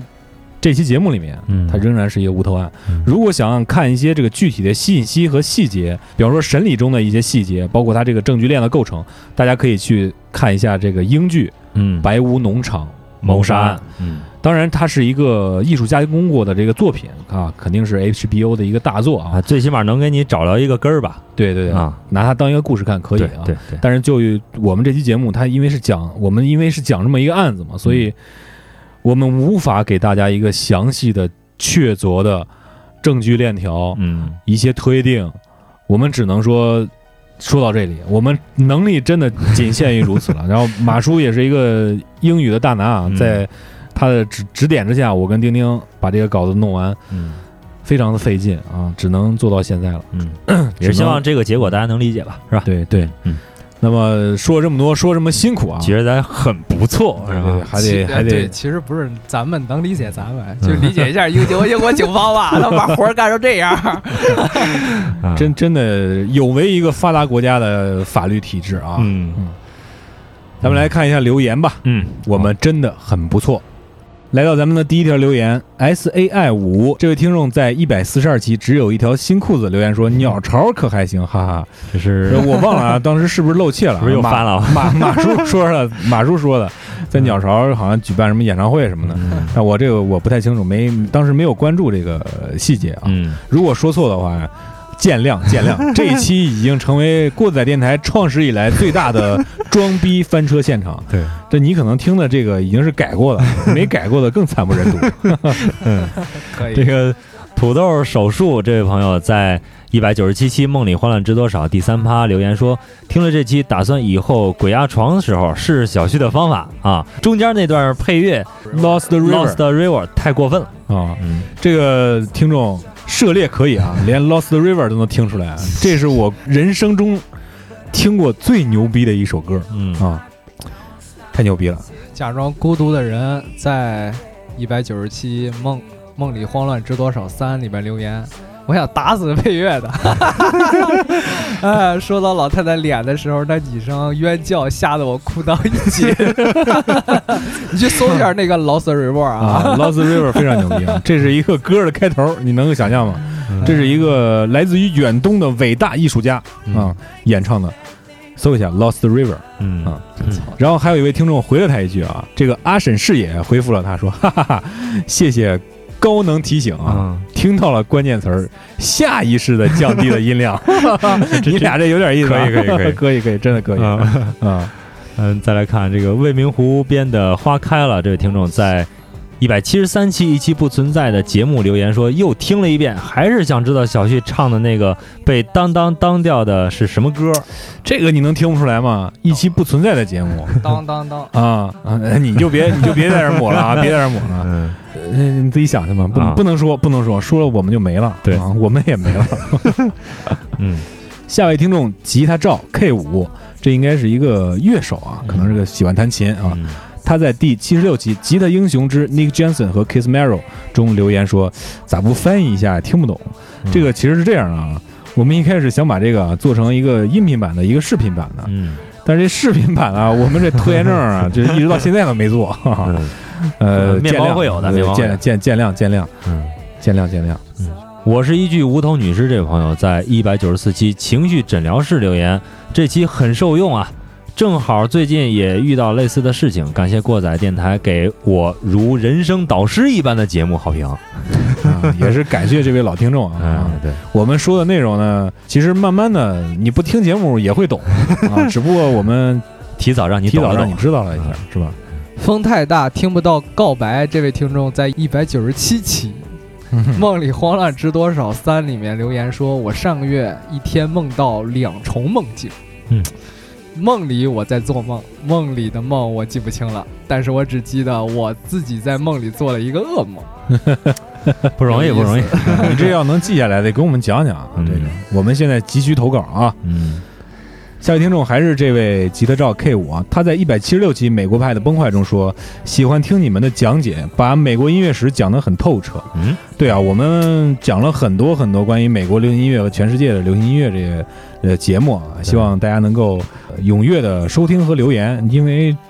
我们做这个节目听的人不多 啊，对，哎但是我们自认为做的非常的精彩。嗯嗯，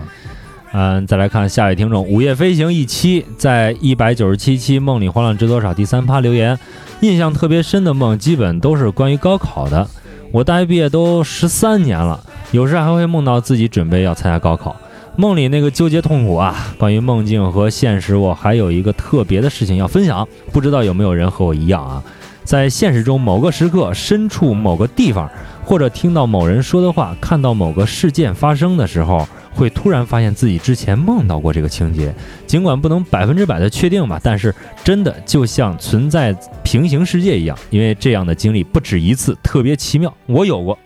嗯我有过，建议你去听听班吉提诺，哎我靠，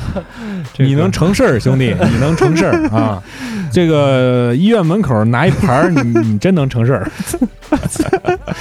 嗯，还是这位吉他照 K 五啊，他在贝斯手大作战中给我们留了很多言啊。嗯呃，其中有一条是贝斯真的太重要了，决定音乐风格的律动及和弦的旋律线，嗯这个真的是啊。我们在聊贝斯那期啊，一共聊了三期，嗯一共聊了三期，非常长，内容也是非常多，干货也是特别多。嗯但是呢，如果不是从事音乐行业的，可能听不懂。嗯，我就属于听不懂那一类。对嗯，这哥们儿看来确实是干这行的哈。对对，嗯，喜欢。下一位听众许生五月二十九号，他在《梦里慌乱知多少》第三趴留言说：“老太太那部分背景音乐，我他妈的吓到了。” Lost River 神曲啊、 他还说啊，他说我以为只有我一个人有这样的经历，梦里的场景和发生的事儿，后来现实中会遇到一模一样的感觉，跟之前的梦一样，而嗯且还知道等一下可能会发生什么啊，也不是百分之百，就是那场景真的让你非常的熟悉啊，嗯那个梦发生的事儿也会突然记得非常清楚，嗯，你也能成事儿，兄弟。对 啊，这 都是都是大扛，这都是，嗯嗯， 我是我是一具无头女尸。这位听众在《梦里荒岛之多少》第三趴留言说，仙女掉菜地那个故事里面的那回不是驴了，改牛了。 哎还记得前面的梗呢啊，嗯驴追你呢，对是吧嗯被驴追，是吧 对。下位听众晒德尼曲黑在一百九十七期梦三中留言说，老梦到发财了，是因为我太穷了吗？对，梦都是反的，对你梦都没是错反儿，没错儿，对对对，对 给我们投币，给我们投币， 对对，我们投币能发财。五脊六兽三十在一百六十三期乐队的西天 B 面留言：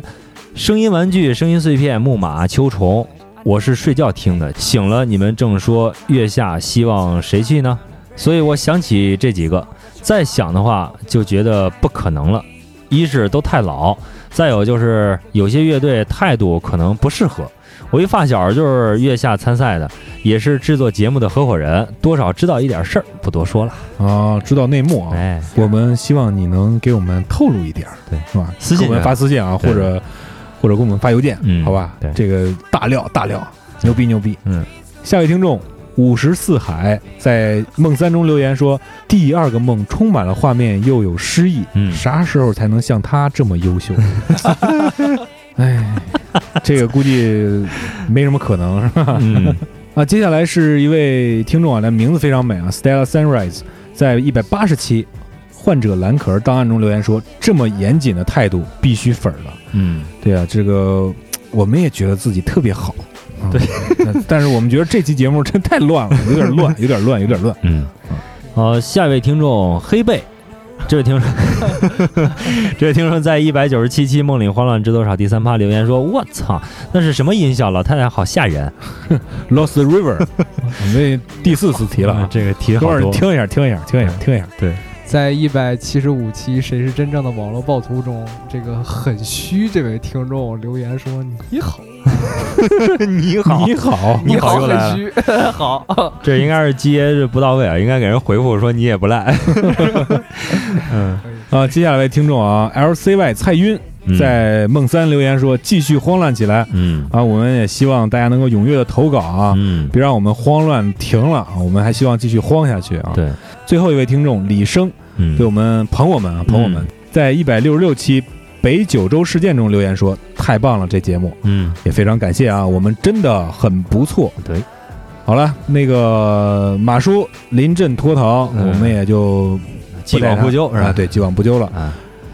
啊，关于这期的案件啊，跟刚才说的一样，就是大家如果有一些你的观点、你的理解，甚至你翻看的一些卷宗的一些细节，我们希望啊，给我们来补充一下。啊对对对因为这个事儿我们没有弄懂，嗯也是非常的，我觉得有点抱歉，有点抱歉。希望嗯，大家能够踊跃的投稿，踊跃的给我们留言，甚至给我们发私信吧。嗯对，另外，我们还注册了爱发电这个平台，现在还没有大规模的去发一些节目，嗯呃，以后会发一些特殊的福利，当然是如果给我们充值的话，你会看到的。对对对。还有就是今天我们录的这期节目啊，如果大家真的是觉着听完以后没着没落的，建议你去追一追英剧。